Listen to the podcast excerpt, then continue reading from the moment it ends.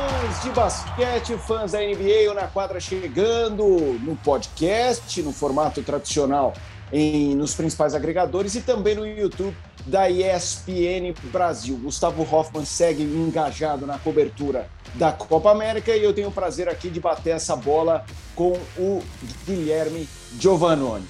E aí, Gui, curtindo as finais até aqui, tudo bem? Um abraço para quem está assistindo a gente. Bom dia, boa tarde, boa noite. Mas estamos gravando numa manhã seguinte a uma vitória dos Clippers em Phoenix. Está pensando que você achou que ia ser 4x1, mas não. Abraço para você, Gui. Um abraço, Fê, um bom dia para você e um bom dia, boa tarde, boa noite para quem nos ouve, nos assiste aqui no Na Quadra. Sem dúvida alguma, mais uma semana cheia de emoção, cheia de, de de coisas interessantes para a gente falar das duas finais de conferência, né? E também algumas notícias aí de técnicos. A gente até estava falando fora do ar aqui, o pessoal entender que a gente estava preparando. Falando, nossa, se o Phoenix ganhar, né, e passar para a final, a gente vai ter bastante coisa para falar. E aí vem o Clippers e quebra com a nossa pauta. E aí tem que refazer toda a pauta, não é não, Fê? Exatamente, até para o fã entender, para a gente, se o Phoenix ganhasse, a gente teria algo definitivo isso também ajuda quando você pensa em médio prazo, né? Bucks, Atlanta, Phoenix e tal. Mas, meu amigo, esse Clippers veio para ser nos playoffs tipo o, o, vilão de filme de terror. Quando você acha que ele tá morto, o bicho sai das cinzas. É o Jason no Sexta-feira 13, Hellraiser renascido do inferno. E eu acho que isso é interessante de falar desse Clippers. Um time remendado, que foi muito remendado por lesões, eu tô falando, assim, Sim. obviamente é um time muito forte, mas remendado, apanhou, os caras chegaram ali cansados, jogo 7 aqui, Paul George fazendo 48 minutos num dia, Kawhi fora, tudo mais, e eles estão peitando só cachorro grande.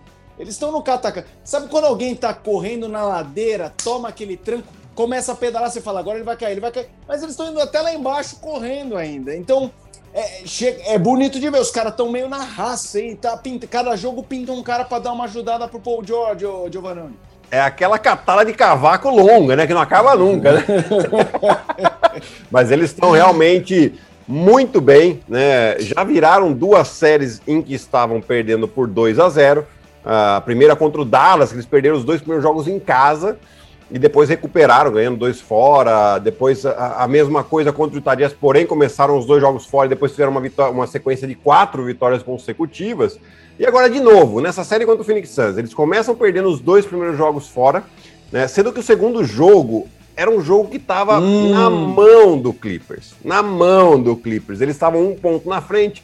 O Paul George teve dois lances livres para abrir três pontos. Ele errou. Giovanni, Hum. Paul George no lance livre, não era o Ben Simmons. Exatamente. Paul George com 88, 86, pô, brincadeira. Paul George na temporada inteira, que até aquele momento, é, em situações em que, ele bate, em que ele batia dois lances livres, em nenhuma vez na temporada ele tinha errado os dois. Né? E aí chega aquele momento e. Ah, não, amarelou, não amarelou. Cara, não tem disso. Porque, assim, para mim, o cara que amarela, primeiro eu não gosto muito desse, desse termo, mas o cara que amarela, entre aspas, para quem nos ouve, eu tô fazendo aqui o sinalzinho com a mão, é, é o cara que se omite. É o cara que não tem a. que passa a bola pro lado, que tem a bola para arremessar. Exato.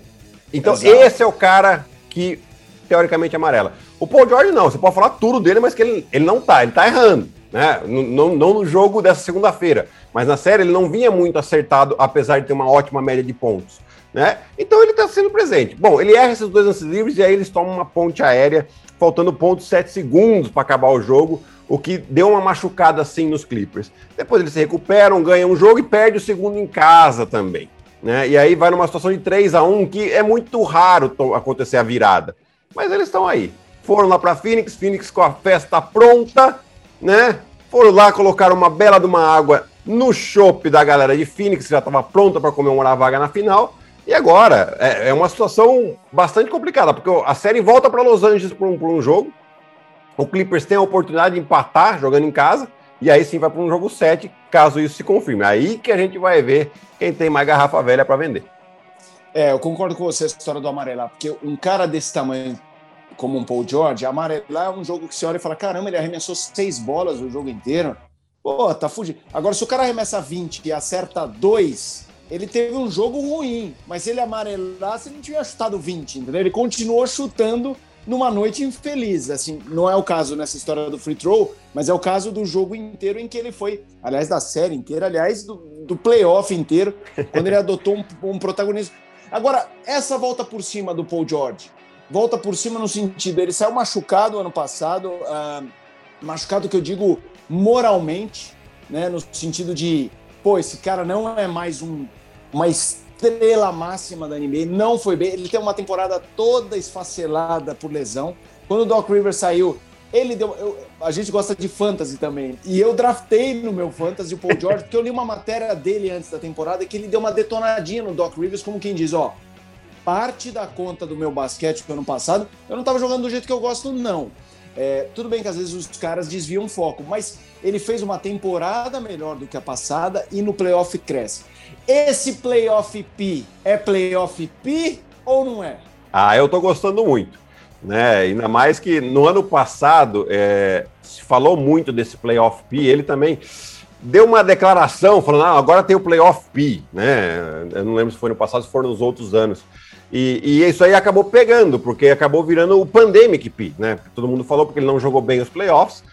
E, e, aí, e aí sim, ele sai muito machucado. E agora aparece uma grande oportunidade, por quê? Porque eles estão jogando bem, só que o Kawhi Leonard se machuca. Né? Eu, eu, sinceramente, acho que o Kawhi Leonard não volta essa temporada. Né? Mesmo Tô achando ele... também. Porque, assim, ele tem. A sensação que dá é, é, é que só não descartaram para ele ser um fantasma meio constante, né? Porque Perfeito. eu acho que eles já sabem. Que... Perfeito.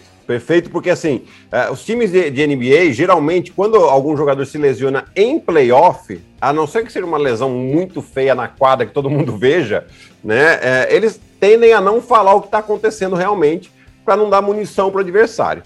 Tá? Então, mas assim, ele, se fala de uma possibilidade de algum problema no ligamento cruzado do joelho. Se é uma, mesmo que não seja um rompimento, mas se é uma distensão, ele tem que ficar aí é, um mês, um mês e meio fora, pelo menos. Né? Então, isso aí já comprometeria o resto do playoff. E aí sim, o Paul George assumindo um protagonismo ainda maior, tendo mais bolas para arremessar e sendo o cara do time. Então ele, ele assumiu, ele continua. Por isso que eu falo, ele, agora que ele não foge mesmo, ele tá, mesmo não acertado, teve jogo que ele acertou 6 de 20 né? Não é um grande percentual, aliás, é ruim, né? Mas tá lá e acabou com seus 25 pontos, já são 14, não, 18 jogos, desculpa, nesses playoffs com 20 ou mais pontos. Né? Foram poucos jogadores que fizeram isso na história. O Kevin Dura. Quatro. Exatamente. O Kevin Dura duas vezes, o Michael Jordan três vezes, e eu acho que o outro é o Patrick Ewing. Tô, tô, tô certo? Falei certo. Putz, eu vi isso, eu vi isso ontem, não é o William, mas eu não vou lembrar quem é. Daqui a pouco aparece. É, daqui, daqui a pouco, aparece. Eu, tô, eu tô caçando aqui enquanto eu tô dando uma enrolada nos nossos ouvintes, mas não, não, não, achei aqui. Mas eu acho que é o Patrick Ewing. Enfim, não importa. São quatro jogadores, ele tá numa classe muito seletiva. Eu acho que é o jogadores. Kobe Bryant. Eu acho que é o Kobe Bryant de 2008. Perfeito. É o Kobe, Kobe Bryant de 2008. 2008. Exatamente. Então, muito bem corrigido. Tá, tá, bem, tá bem, e tá bem acompanhado, o Jordan. Michael Jordan, Kobe tá Bryant. Tá muito bem acompanhado. Pô. E todos os, os, outros três jogadores chegaram às finais da NBA. Né? Michael Jordan, Kobe Bryant e o Kevin Durant. Então pode ser aí uma, uma oportunidade para o Paul George. Ainda é, é, muito difícil a situação porque está perdendo 3 a 2 o, o time do Phoenix precisa de uma vitória para se classificar para a final. Mas ele assim teve uma, uma prestação, principalmente no jogo 5, né, que foi dessa vitória aqui, de 41 pontos, e aí sim, 75% de aproveitamento do arremesso de quadra. Né, 3 em 6 na bola de 3 e 15 em 20 nos arremessos Porra. de quadra no geral. Mais 3 rebotes, mais 6 assistências.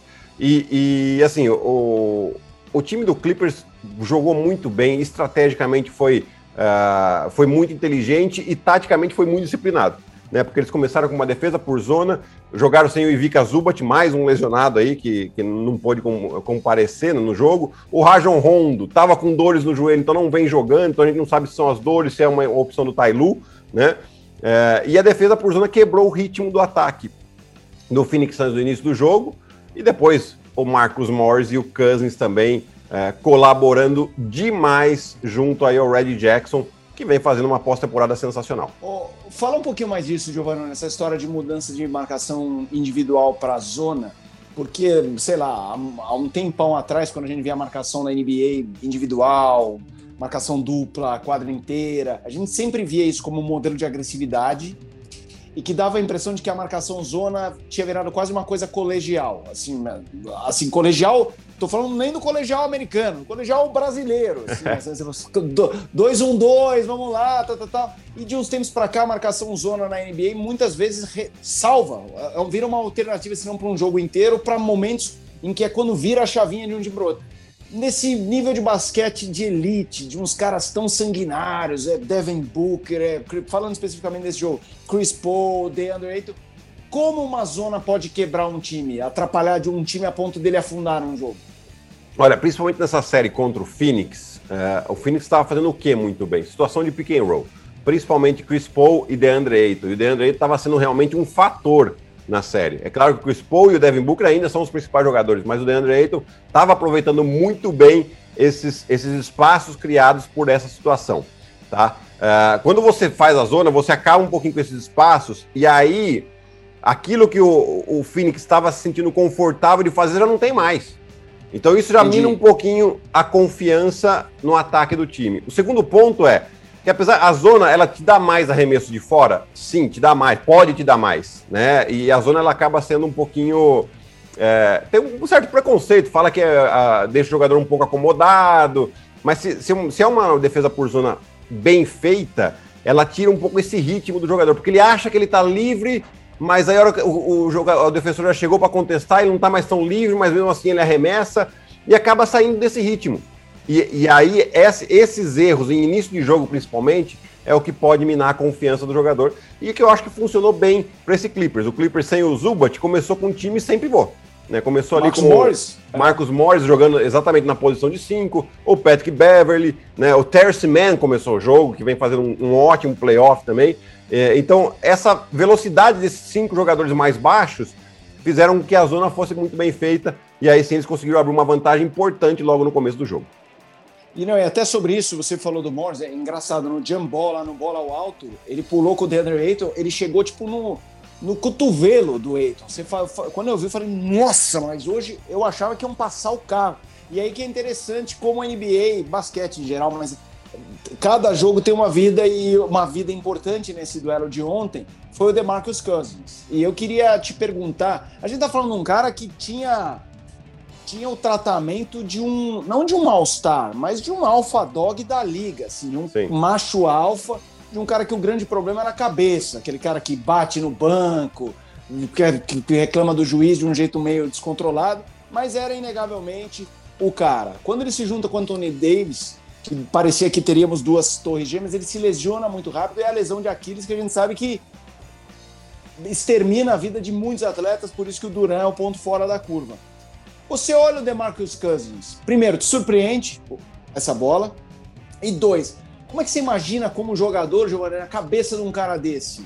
Você acha que é o cara que sabe, até pela lesão, que se esse não é o canto do cisne dele, não vai ter muita chance. Então é um cara que de repente vai botar o coração inteiro ali, nem que ele tenha que se arrebentar de novo, porque essa chance talvez não pingue no colo dele outra vez? Exato, eu concordo com você. Ele, assim, além do Aquiles, depois ele teve o, o cruzado também, né? Então, Exato. E aí ele ficou pingando, né? Aí ele foi para o Golden State, se lesionou. Aí do Golden State ele vai para o Lakers. Do Lakers ele é cortado, ele vai para Houston no início dessa temporada. Também é cortado, ou seja, ele começa a pegar um rótulo muito grande na liga e aí o, o Tai Lu, junto com os dirigentes, precisando de mais um cara grande, ver um, um cara da qualidade de Marcos Cousins disponível, chama ele. E, e, assim, eu acho que tá muito claro, né? Porque um jogador desse que foi All-Star, que contrato grande, pesado, né? É, você tem que sentar e conversar para ele jogar claro. Falar, olha, aqui é uma oportunidade para você se reinventar. Só que você não vai ter o tempo que você tinha antes, você vai ter poucos minutos, que é o que está acontecendo. E ele aparentemente aceita, não mudou um pouquinho o jeito dele lá de reclamar, ainda é muito, muito agressivo nesse sentido e tal, mas ele entende a situação dele, entende o papel dele dentro do time, e agora, principalmente, quando ele, ele entra para jogar na, na, segunda unidade do Clippers e ele enfrenta, por exemplo, um Dario Saric, ele tá levando vantagem e tá tirando proveito disso. Você vê, ele não joga tanto tempo, né? Jogou 12 minutos esse jogo, mas ele fez 15 pontos, né? 15 Exato. pontos importantíssimos dentro do garrafão, minando a defesa do Phoenix Suns, dando as pancadas dele, que ele vai continuar dando as pancadas e tá tudo bem, né? Mas uh, é um jogador importante e que pode se reinventar, sim. O, o, o outro cara que eu queria perguntar para você não do jogador, mas ah, um pouco você, na sua resposta do DeMarcus Cousins, falou, é o cara entender o seu papel, eu acho que isso é muito interessante num, num elenco de 15 caras, porque a gente tá falando uma temporada longa, essa um pouco menor, mas com a pandemia foi até mais encavalada, é, de uns caras que às vezes ficam obscuros durante uma temporada, e eu quero te perguntar do Red Jackson, porque é engraçado, Red Jackson é um cara que do Detroit era o segundo, assim, era ele, André Drummond e tal, aquele cara que faz seus 19, 20 pontos, mas numa franquia que tá lá, lá atrás. Então é o cara que você fala, pô, esse aí é um peladeiro, pô, esse cara aí, quando for para um time bom, ele não vai jogar. E aí ele foi pro Clippers e de fato não jogava. E aí todo mundo jogava muito pouco, assim, era, não era irrelevante, mas era. Só que daí chega um momento que um cara desse, se você não tem, pô, você tava morto, que é o cara que numa noite maluca, fio desencapa, o cara vai 30 pontos. Então, e tá com uma média muito alta na série inteira. Uhum. Como, como você pega um modelo desse do Red Jackson para avaliar essa coisa de uma construção de elenco, uma construção, uma montagem, o valor de um manager de saber juntar, se não 15 caras, 10, 12, que, meu, na hora do vamos ver, você vai ter que para quem gritar. Eu acho, assim, a qualidade do jogador a gente sabe que tem, porque é bem o que você falou, né, Felipe? ele estava no, no, no, Detroit Pistons, um time que não aspirava a grande coisa, mas ele fazia seus 20 pontos, seus 19 pontos. Então, assim, ponto na mão o cara tem.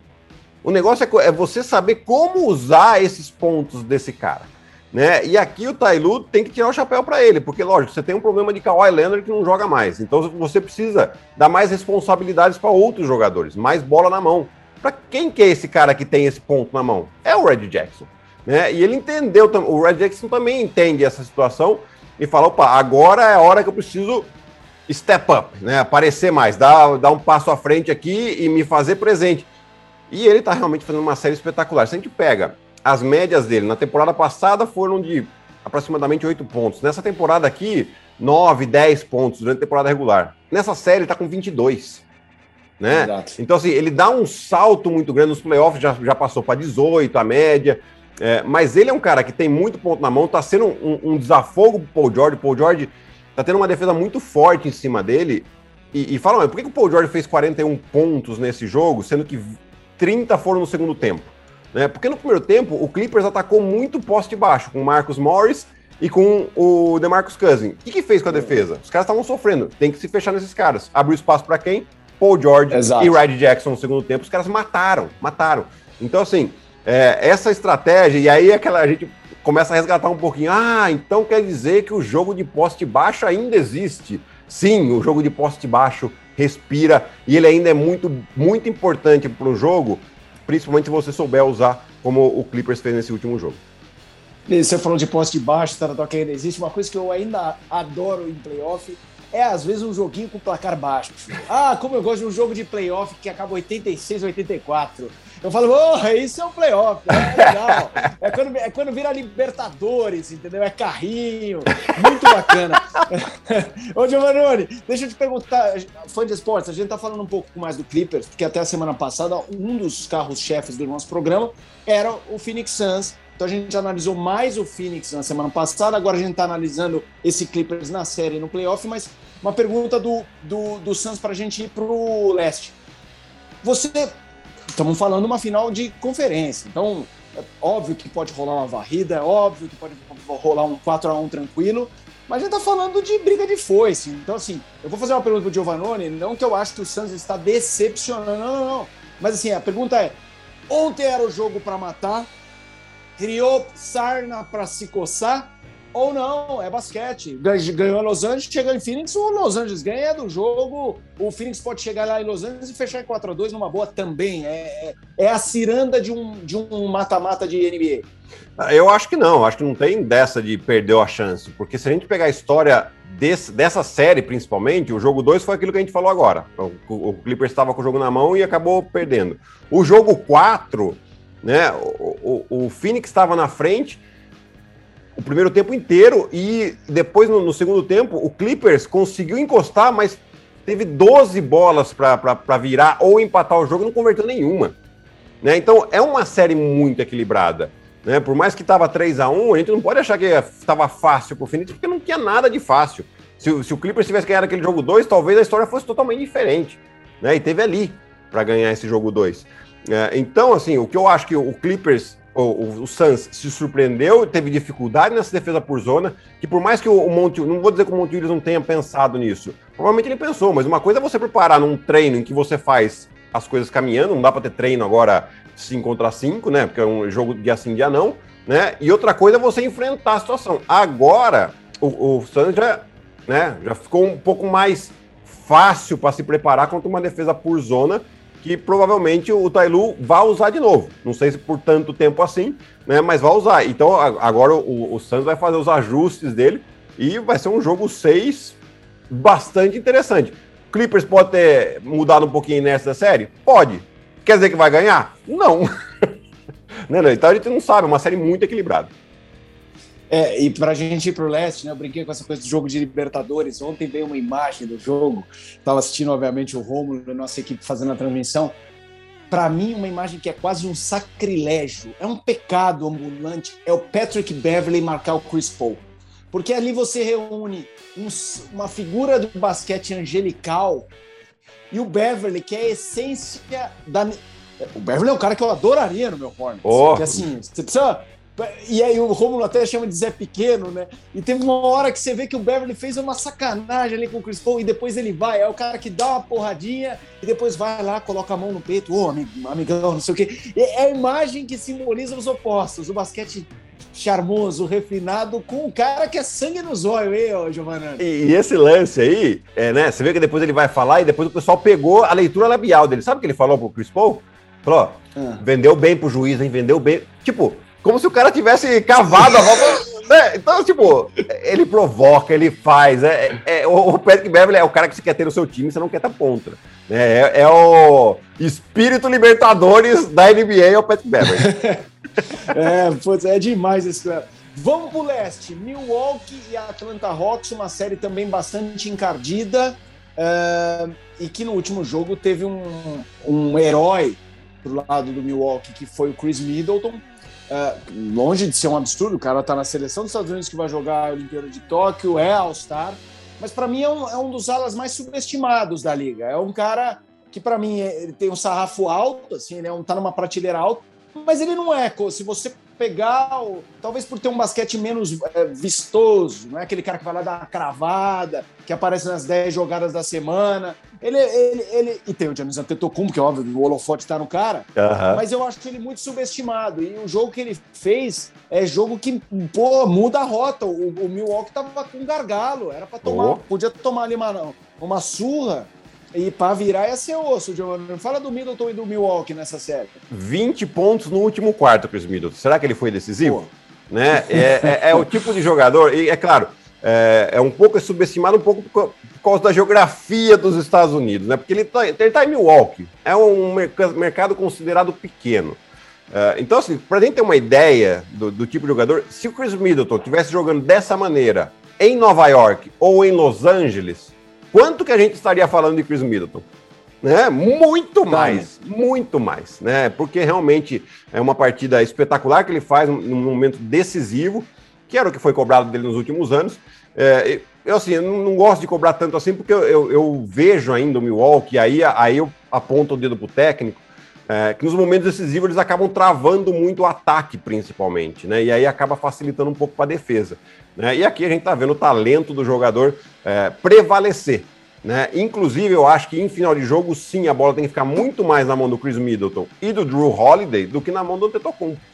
Né? Porque no Antetokounmpo, o que a defesa vai fazer? Vai se fechar completamente, vai fazer com que ele não bata para dentro, e aí ele vai ter que ou forçar a bola ou passar para os companheiros. Então é melhor deixar a bola na mão do Chris Middleton para que ele tenha mais que ele tenha mais capacidade de criação de tanto do próprio arremesso como achar os companheiros livres. E aí sim, o ataque do Milwaukee Bucks pode fluir muito mais. Né? Então, ele é um, realmente um jogador super subestimado, né? É, e que a gente tem que abrir mais o olho, porque ele pode ser um, jogador, um, um fator aí, inclusive para uma conquista de título para o Milwaukee Bucks. Para a gente fechar o leste, já vai fazer um bloco menor do leste, até porque tem jogo em, em, em horas, né? Então é um tipo de assunto que também vai se esvaziar conforme a gente divulgue aqui o podcast e o programa no, no YouTube. Atlanta faz 1 a 0 Milwaukee ganha de goleada o jogo 2 e aí o jogo 3 tem esse momento.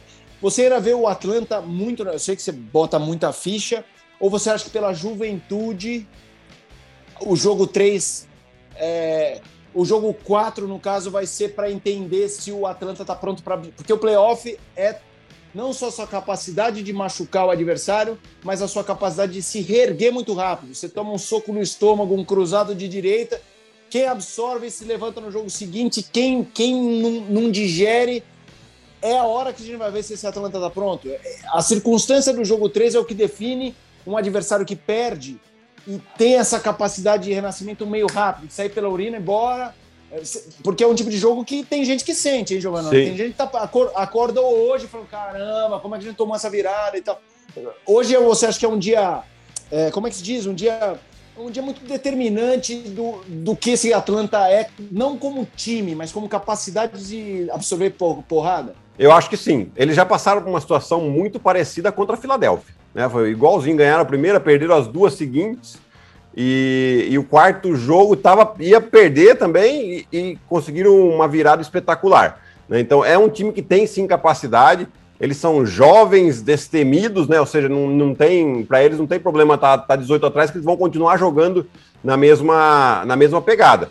É, eu acho que eles têm capacidade para virar. Tem o problema da lesão do Trey Young, né, que não tá, é dúvida para o jogo, pro jogo 4, né, e que sim, é, torna-se um fator importante. Mas é um time que está que tá, tá ainda cheio de confiança, né, tá ainda cheio de confiança e pode virar.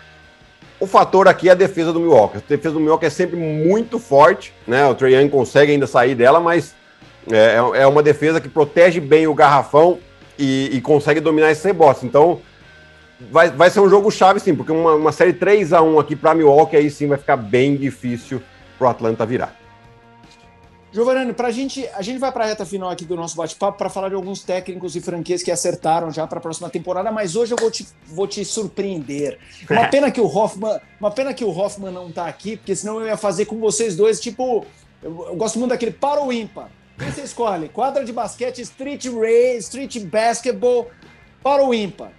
Então vamos lá, eu trouxe dois desafios para você, de, de PG, de point guard e de e dos franchise dessas finais.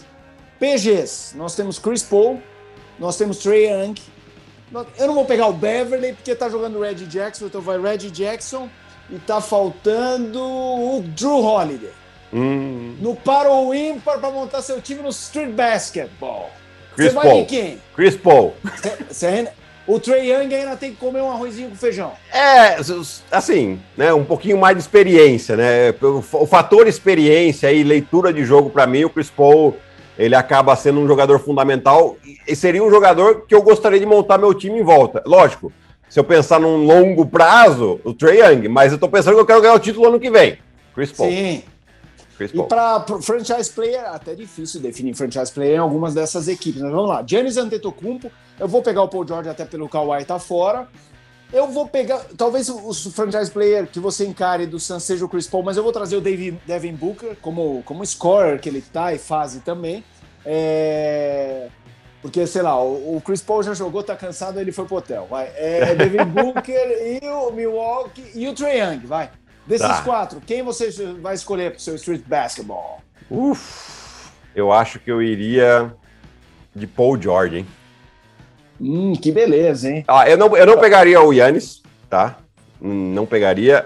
E o Trae Young eu acho ele muito novo ainda, tá? Eu ficaria ali entre Devin Booker e Paul George. E aí eu, eu vou pela um pouquinho mais de experiência, né? Tá, o, o Paul George tá um pouquinho mais no auge, vamos dizer assim. O, de novo, é, é o time que eu tô pensando em ser campeão ano que vem. Né? Se eu sim, pensar sim. no longo prazo, aí eu já trocaria, eu já pegaria o Booker. Boa. Esse é o tipo de para o ímpar que até quem perde fica feliz, né? Porque se você pega o Paul George, eu ainda tenho o Booker, o Giannis e o Trae Young. Show de bola. Vamos lá para os técnicos. É, o Dallas com Jason Kidd, um cara que tem história na franquia como jogador. O que, que você acha desse casamento? Eu acho que pode funcionar, né? Mesmo porque o, o Jason Kidd foi um jogador que, que jogou na mesma posição que o franchise player do Dallas hoje joga, que é o, da, que é o Luca Doncic. Né? Então, é, ele pode trazer essa experiência, assim, para o Doncic, né? Não que o Doncic precisa melhorar tanto assim, né? Porque já está jogando um alto nível, mas talvez essa experiência, né? De, de uh, poxa, ó, agora vai, vai um, acelera um pouco mais, acelera um pouco menos, enfim. E, e, ele tem uma identidade com a equipe de Dallas, né? Então já tem o, o Jason Kidd, o Dirk Nowitzki foi contratado como Special Advisor, né, conselheiro especial.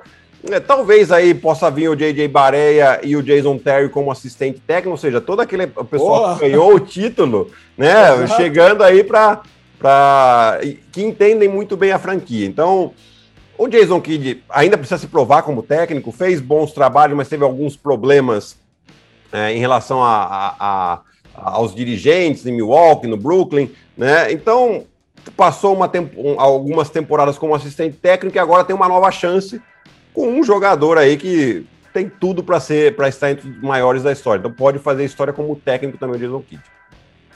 Eu queria falar do Boston. Ime Udoka, que é um cara que foi assistente técnico já cotado várias vezes, pode pingar aqui, pode pingar ali, não pingou e agora vai para o Boston. Ou seja, ele vai para uma franquia forte que ainda tem um. saiu meio mal esse ano, com a sensação de, pô, o time enfraqueceu e tal, mas ano passado estava em final de conferência. Então, Isso. tem um cara como o Jason Tatum, uh, que não está lá sozinho, Pô, o cara ganha uma chance e ganha uma chance nobre, hein? Pegou um filé mignon, ô, ô Giovanni. Pois é, muito filé mignon. O, o Emil Doc é um cara que já trabalhou sete anos com o Popovich como assistente dele.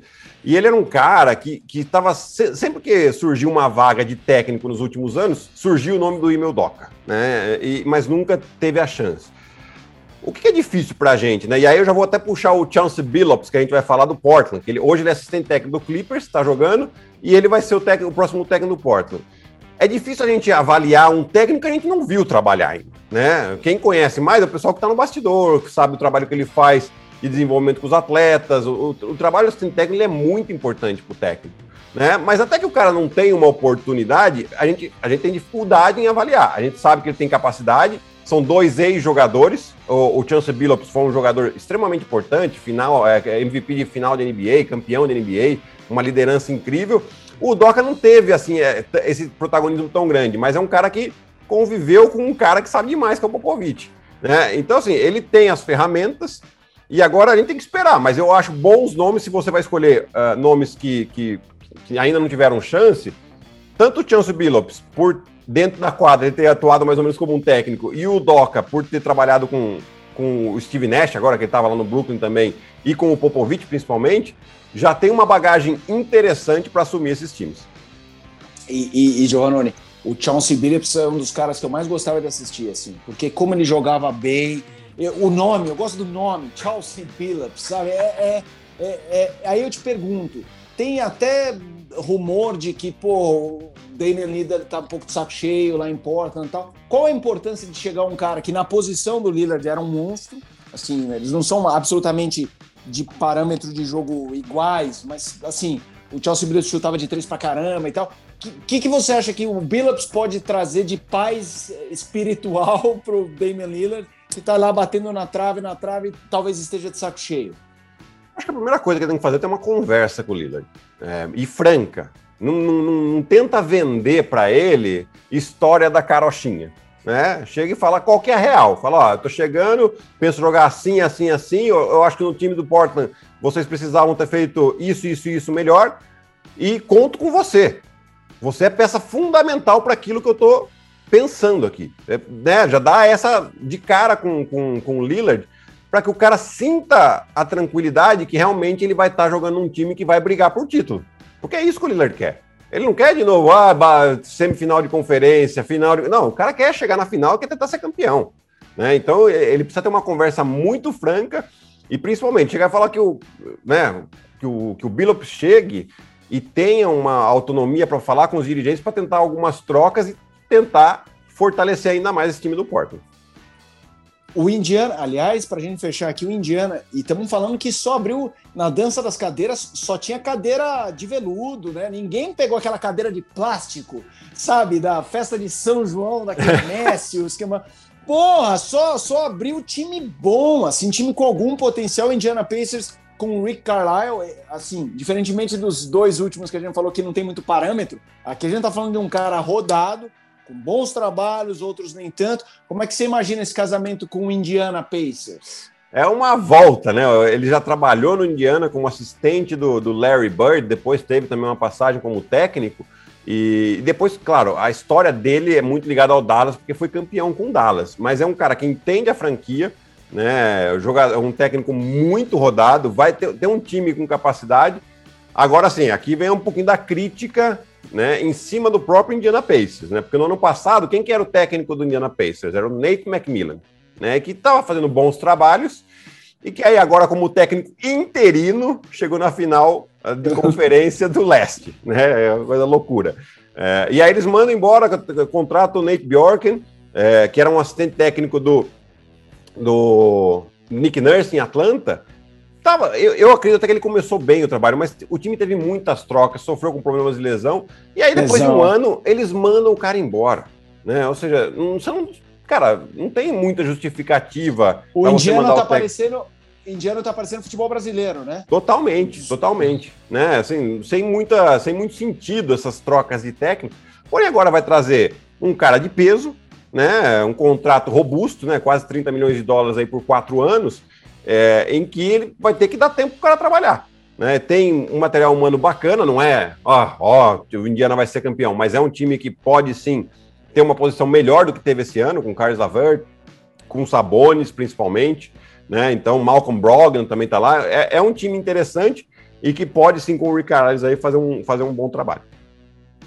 Giovanoni, a gente vai ficar por aqui no Na Quadra, no podcast, todo mundo pode acompanhar nos principais agregadores, no YouTube esse bate-papo em vídeo. A semana que vem a gente volta para falar muito possivelmente da final da NBA e também bater um papo sobre o pré-olímpico que começa essa semana. E, meu amigo, eu falo, eu falo, eu, eu, eu acho que não há esporte. Depois do futebol, futebol, óbvio, é uma paixão mundial e muito globalizado, mas não há um esporte como o basquete, e quando eu falo isso, a turma do vôlei fica muito ofendido. Não, não, não, não. O que eu estou falando é da internacionalidade do esporte do basquete. Você pega um pré-olímpico que você olha as chaves e fala: nossa, em todos os continentes você tem pelo menos dois países com time osso. Então é. Pô, quando o pessoal fala, oh, o Brasil de repente não chega na Olimpíada, fala, dá uma olhada na lista dos caras. Então a gente torce para o time brasileiro de verdade porque não é fácil, né, Giovanni? Não, não vai ser nada fácil. Na semana que vem estaremos aqui, espero, torcendo muito para falar da classificação do Brasil. Gente, é muito difícil classificar, tá? Não, não é impossível, mas é muito difícil. Temos capacidade sim, e a torcida é porque a gente classifica. A gente quer falar do Brasil nas Olimpíadas também. Um abração, Giovannone. Um abraço, Felipe. Até mais. Até semana que vem. Tchau, tchau.